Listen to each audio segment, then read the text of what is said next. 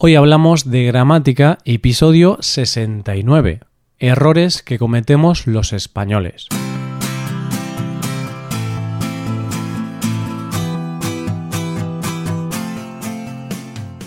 Bienvenido a Hoy Hablamos de Gramática, el podcast para aprender gramática del español cada semana. Ya lo sabes, publicamos nuestro podcast cada miércoles. Puedes escucharlo en iTunes, en Android o en nuestra página web.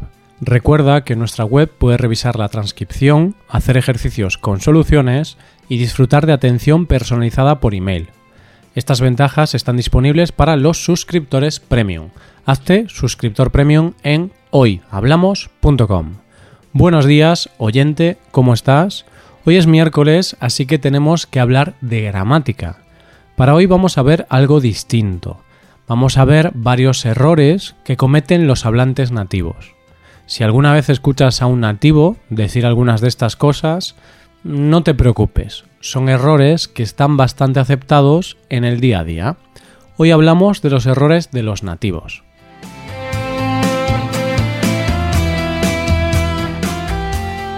Las personas no somos perfectas. De hecho, cometemos muchos errores. Es cierto que muchas veces hacemos las cosas de manera correcta, pero también hay ocasiones en las que nos equivocamos. Hay una expresión en latín que dice lo siguiente, errar es humano. Y los españoles, como personas que somos, también nos equivocamos. Muchos españoles compraron casas y se hipotecaron en el 2007 porque la vivienda siempre sube. Muchos españoles decían que España iba a ganar el último mundial. Bueno, podría seguir así todo el día. Pero en este episodio vamos a hablar de los errores que cometemos los nativos de España cuando hablamos. Hay varios errores que se repiten de forma bastante frecuente y a veces pasan inadvertidos, es decir, poca gente se da cuenta de que está cometiendo un error. Comenzamos. El primer error que voy a comentar es algo que pasa casi siempre. Muchas veces oigo por la calle cosas como Niños, comprar el pan para la comida. Chicos, volver temprano de la fiesta. Esto es un error. ¿Sabes decirme cuál es el error, oyente? Pues el error está en el uso del tiempo verbal. Aquí la gente quiere usar el imperativo, quiere dar una orden a otra persona. ¿Y cuál es el imperativo de la segunda persona vosotros? Pues es comprad y volved. Por tanto, las anteriores oraciones deberían ser Niños, comprad el pan para la comida. Chicos, volved temprano de la fiesta. Por error, la gente utiliza el infinitivo en lugar de usar el imperativo, porque el infinitivo termina en R y el imperativo termina en D. Entonces, la pronunciación es bastante parecida. Comprar, incorrecto, comprad, correcto. Y este error lo comete casi todo el mundo.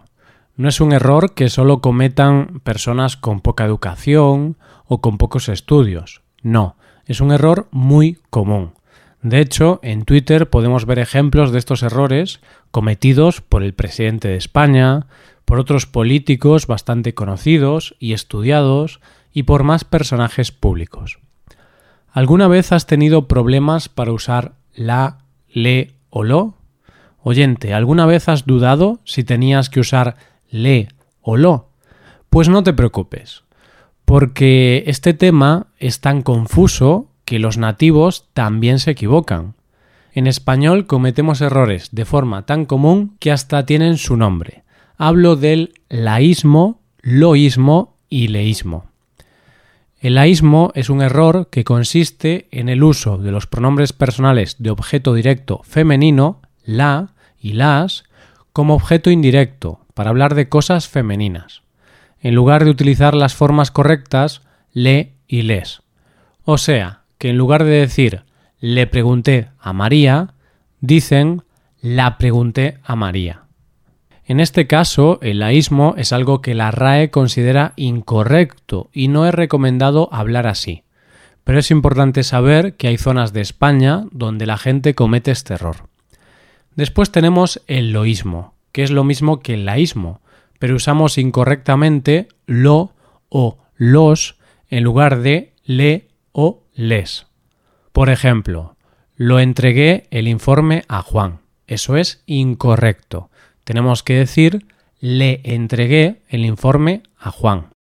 Y por último tenemos el leísmo. El leísmo es la sustitución de los pronombres personales lo y la por le en la posición de complemento directo. O sea, que cuando tenemos que decir saludé a Marta, la saludé, nosotros decimos le saludé. Y aquí, oyente, voy a ser sincero. Este es un error que yo cometo en ocasiones. Yo conozco la norma, sé que no puedo usarlo así, pero claro, cuando hablas rápido no puedes pensar en esos pequeños detalles. Entonces tengo el hábito de usar esto de forma incorrecta. En ocasiones. de hecho, es un error tan frecuente que la RAE lo ha aceptado como una opción válida.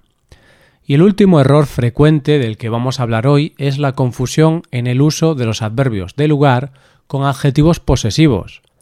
Esto, dicho así, suena raro, pero ahora mismo te vas a dar cuenta de lo que hablo.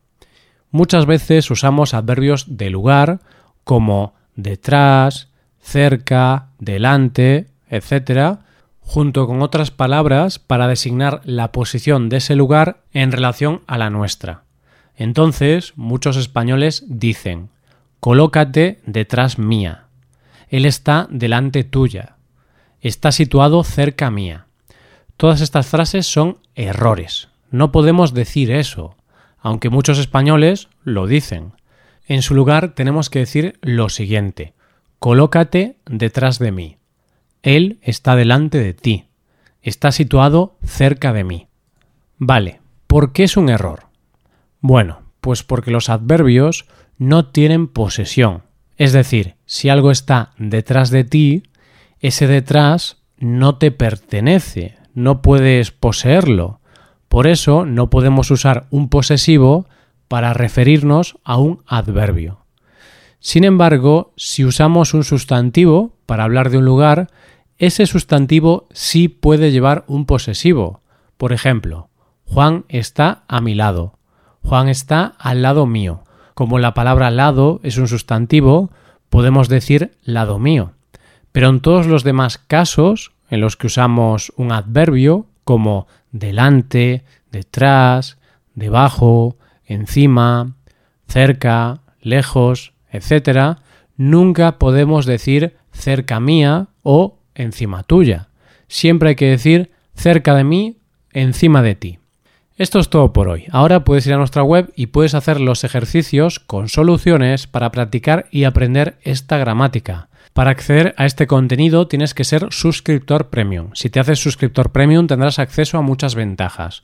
Podrás ver la transcripción y los ejercicios de este podcast, podrás hacer preguntas y recibirás atención individualizada por email. Hazte suscriptor premium en hoyhablamos.com. Y aquí acabamos. Muchas gracias por escucharnos. Nos vemos el próximo miércoles. Pasa un buen día. Hasta la próxima.